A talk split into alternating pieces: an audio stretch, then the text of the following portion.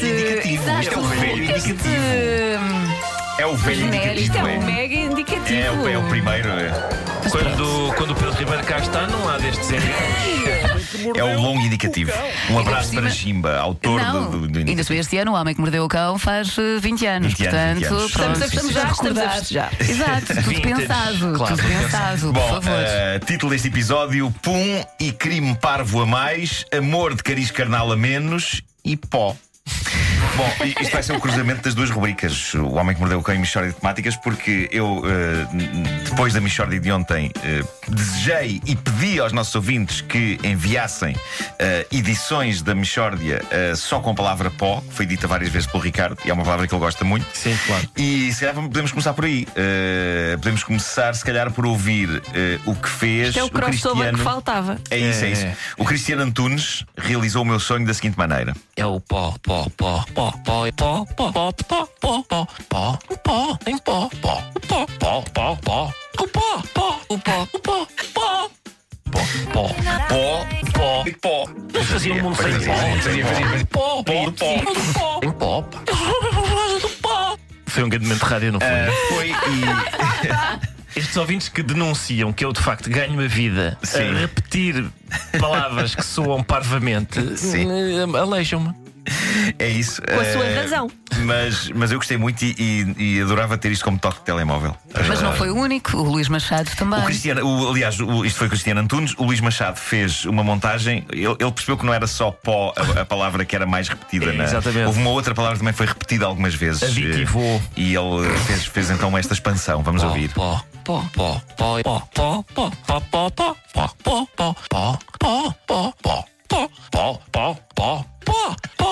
pó, da Lula, da Lula, aquela Lula, Lulas, Lula, da Lula, da Lula, pó, e a Lulas, de Lulas, pó, pó, Pó, pó, pó, pó do pó, mas o que é isto do pó? Aí está. O Luís Machado e Cristiano Antunes fizeram estas duas magníficas edições. Eu- uma coisa que eu gosto quando, quando se fazem estas edições é, e, e é um grande mostruário do teu talento é, É. a quantidade de, de emoções eh, contidas em cada pó. Porque tens pó indignado, tens pó espantado, tens, Tens pó, pó intrigado, terno, tens pó, terno. Pó terno. Ah, Um bocadinho vá. como a cena do papel, qual papel? Papel, papel, Sim. papel. Pois lá está. É, lá é- está. é muito repetitivo. um- Eu sou uma pessoa que é repetitiva assim. Bom, eu não queria falar eh, outra vez deste assunto que vou falar a seguir, mas a atualidade sopra-o na minha direção eh, e já vão perceber o quão adequada foi esta minha expressão.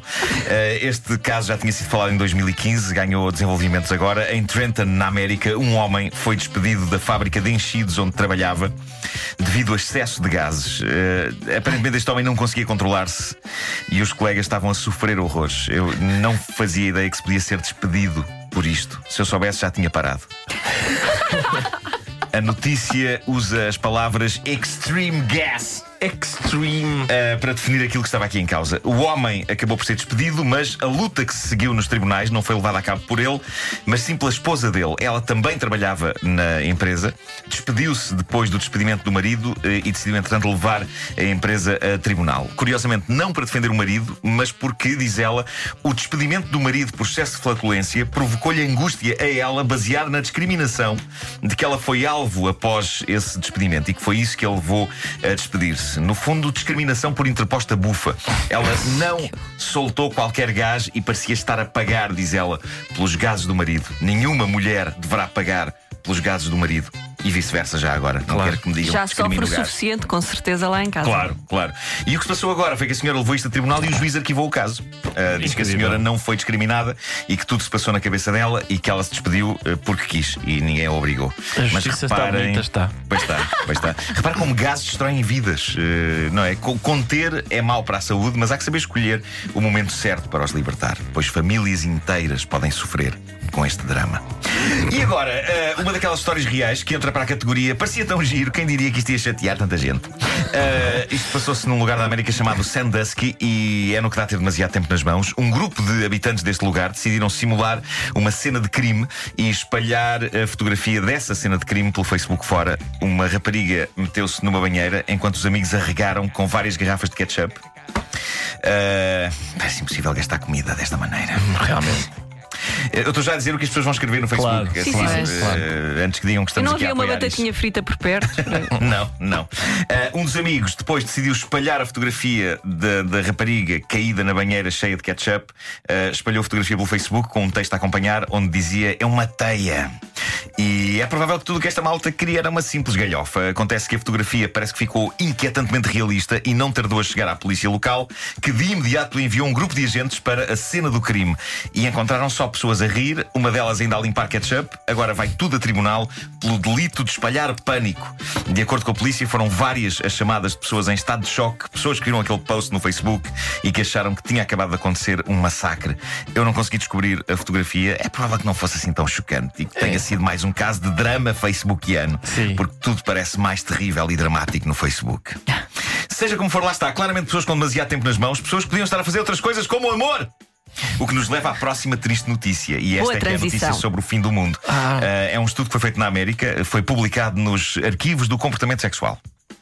Acho que é uma publicação É. uh, médica. Uh, diz o estudo, Médica. uh, baseado numa análise do comportamento sexual dos americanos entre 89 e 2014, que cada vez se faz menos sexo, sobretudo no que toca a casais unidos pelo matrimónio. Gente casada está a fazer menos amor. De acordo com a estatística, em 1990, casais casados levavam a cabo sexo 73 vezes por ano e atualmente o estudo diz que as pessoas fazem 55 vezes.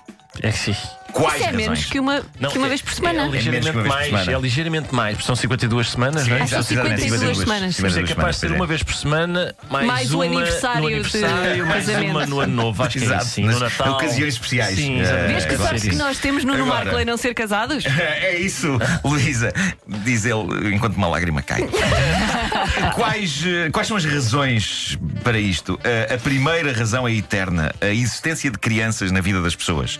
E a estas juntaram-se mais duas: o YouTube e a Netflix.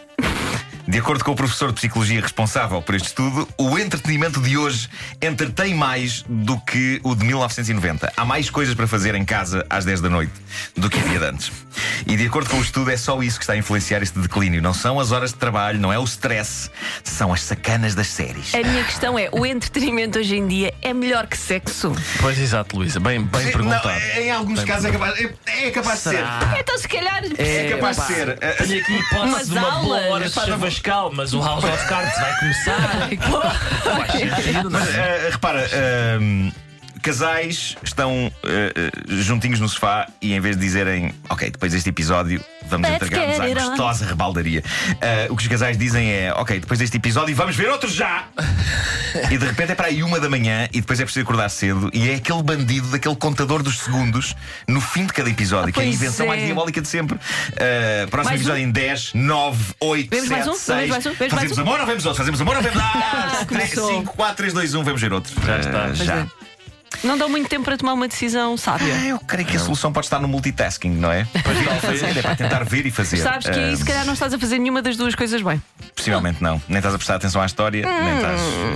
Bom. A prestar atenção a outras coisas. Ah, eu eu já tinha percebido que a situação estava grave. Lembram-se daqui a uns meses termos falado daquele fenómeno que está a gerar discussões entre os casais, que é a traição de Netflix, que é quando Sim, um dos sim, elementos do sim. casal vê episódios sem o outro elemento do casal, que está caído para o lado a dormir, vencido pelo sono. E, pronto, eh, há Pronto, um ou- elemento do casal que trai o outro e que vê. Ou viajou episódios eh, em trabalho. Ou, ou, por exemplo, isso, ou- sim.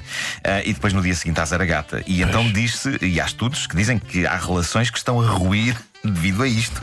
Ou seja, no fundo, estamos perante o fim da humanidade. Ah, tende a deixar de haver bebés, ah, é o fim da espécie humana, mas pelo menos vejamos o copo meio cheio.